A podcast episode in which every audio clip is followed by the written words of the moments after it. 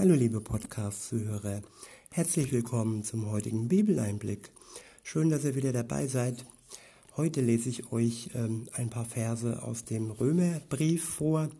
Und zwar ist es ähm, das Kapitel 5, die Verse 1 bis folgende. Und ich benutze wieder die Übersetzung Neue Genfer.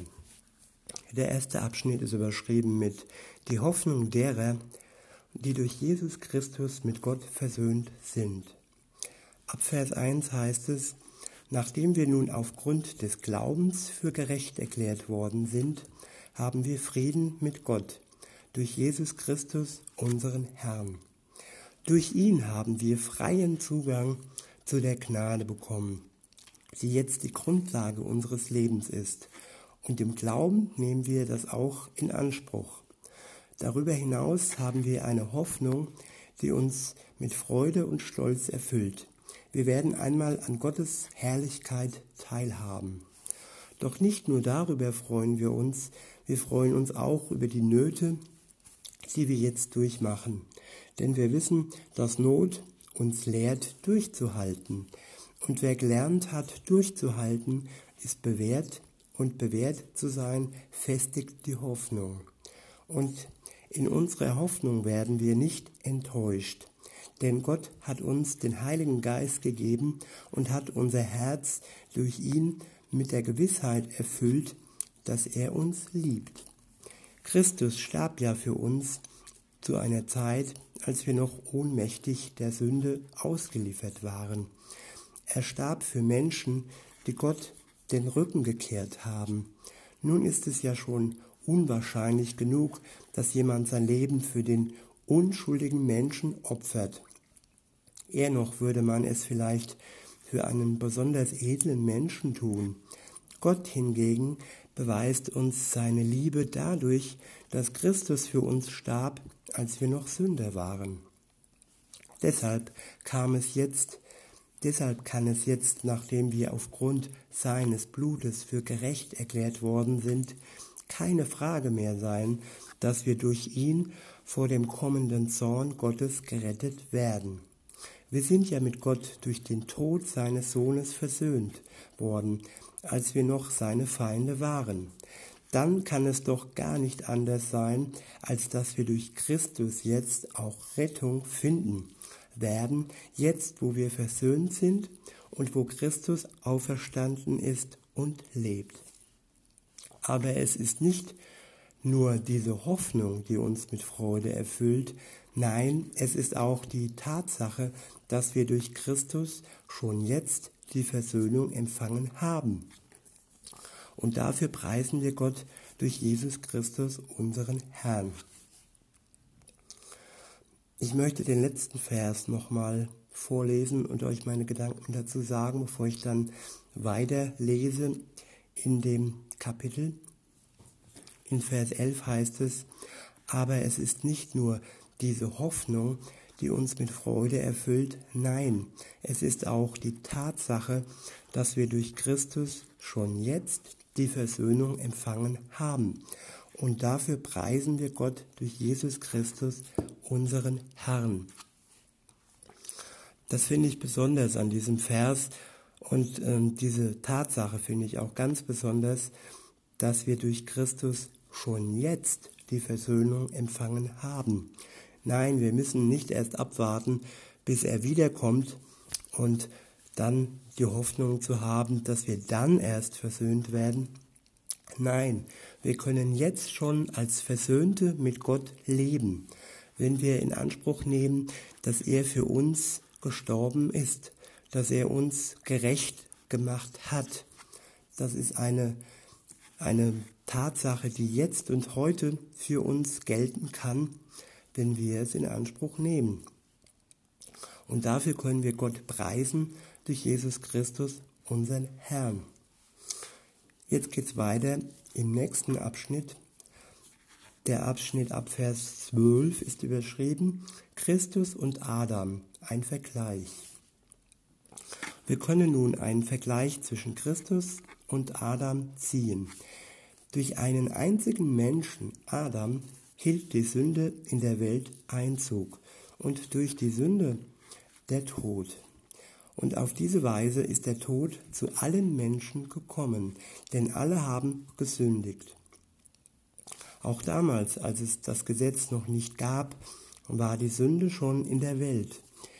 Nur, wir, nur wird sie dort, wo es kein Gesetz gibt, nicht als Schuld angerechnet. Doch das ändert nichts daran, dass der Tod bereits in der Zeit von Adam bis Mose über die Menschen herrschte, selbst wenn sie kein ausdrückliches Gebot Gottes übertraten und somit nicht auf dieselbe Weise sündigten wie Adam. Adam nun steht dem, der kommen sollte, dem Messias, als Gegenbild gegenüber. Dabei ist es allerdings zu beachten, dass Adams Verfehlung und die Gnade, die uns in Christus geschenkt ist, nicht zu vergleichen sind. Denn wenn die Verfehlung eines einzigen den Tod über die ganze Menschheit brachte, wird, durch, wird das durch Gottes Gnade weit mehr als aufgewogen. So reich ist die ganze Menschheit durch die Gnade eines einzigen Menschen, Jesus Christus, beschenkt worden. Ich wiederhole nochmal den letzten Vers. Dabei ist alles, dabei ist alle, allerdings zu beachten, dass Adams Verfehlung und die Gnade, die uns in Christus geschenkt ist, nicht zu vergleichen sind. Denn wenn die Verfehlung eines einzigen den Tod über die ganze Menschheit brachte, wird das durch Gottes Gnade weit mehr als aufgewogen. So reich ist die ganze Menschheit durch die Gnade eines einzigen Menschen, Jesus Christus, beschenkt worden. Der Mensch Adam hat die Menschheit in die Sünde hineingezogen.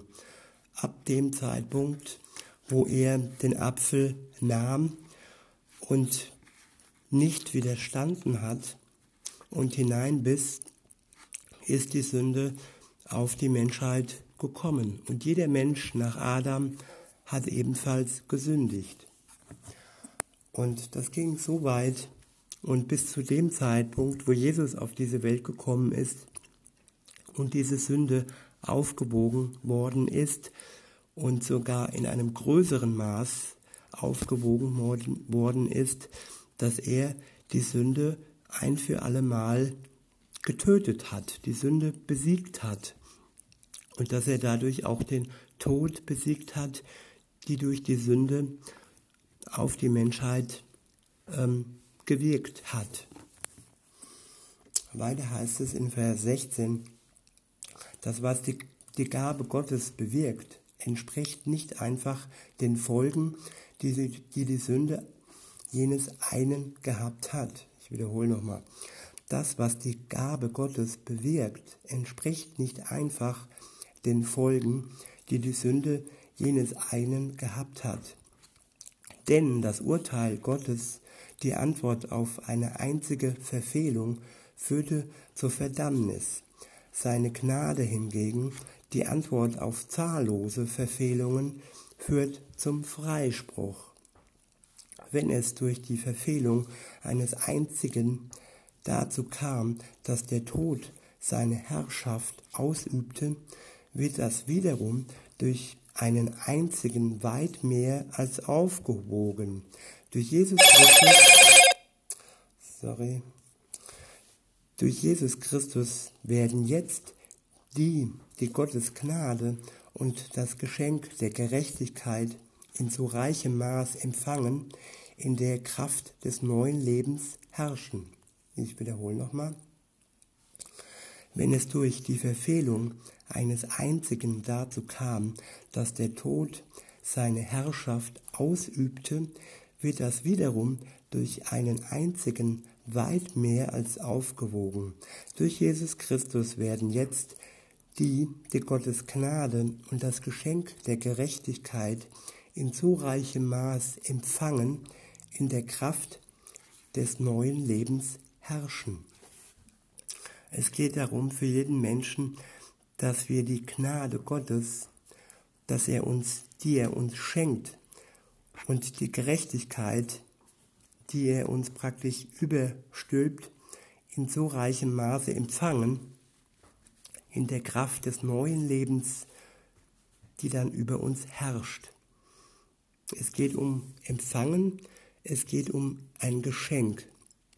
Es geht um Gerechtigkeit, das Gott uns gibt, im, Ver im Tausch gegen den Tod, im Tausch gegen die Sünde, die bis dahin über uns geherrscht hat.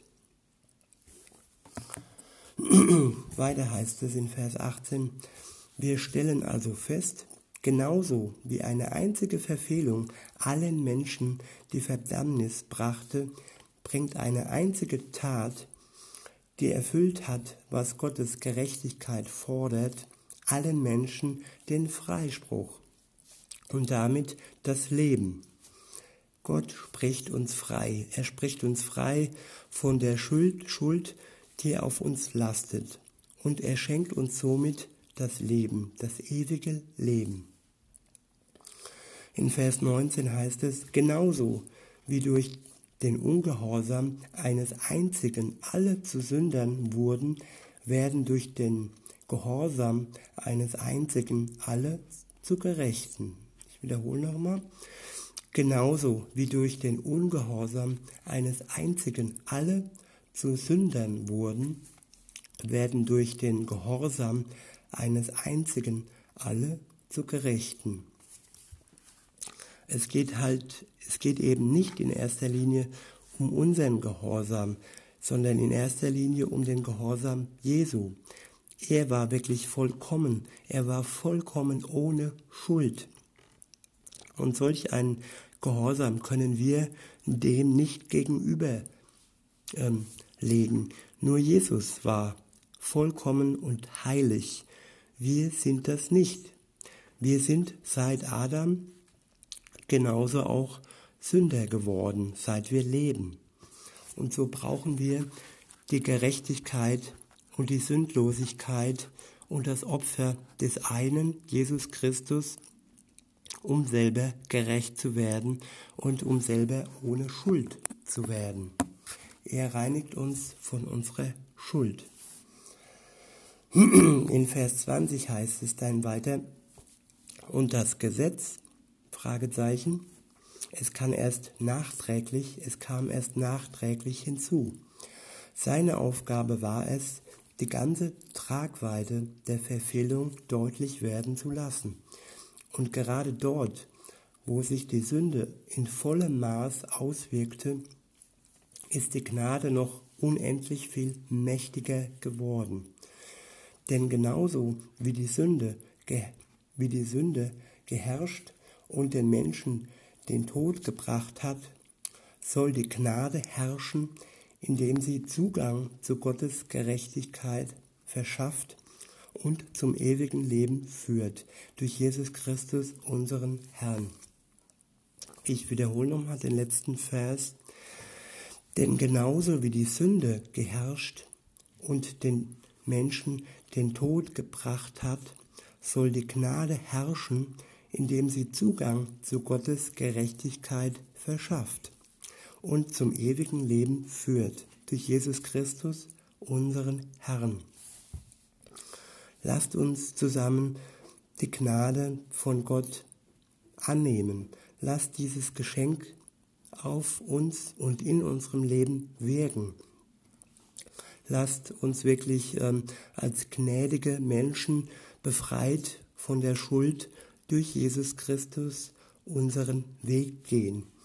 Und lasst andere anstecken, lasst andere sehen, was es heißt, wenn wir ein Leben als Befreite, nicht als Sklaven der Sünde, sondern als Befreite, die von der Sünde befreit worden sind und die durch Jesus Christus gerecht gesprochen sind, ihr Leben führen.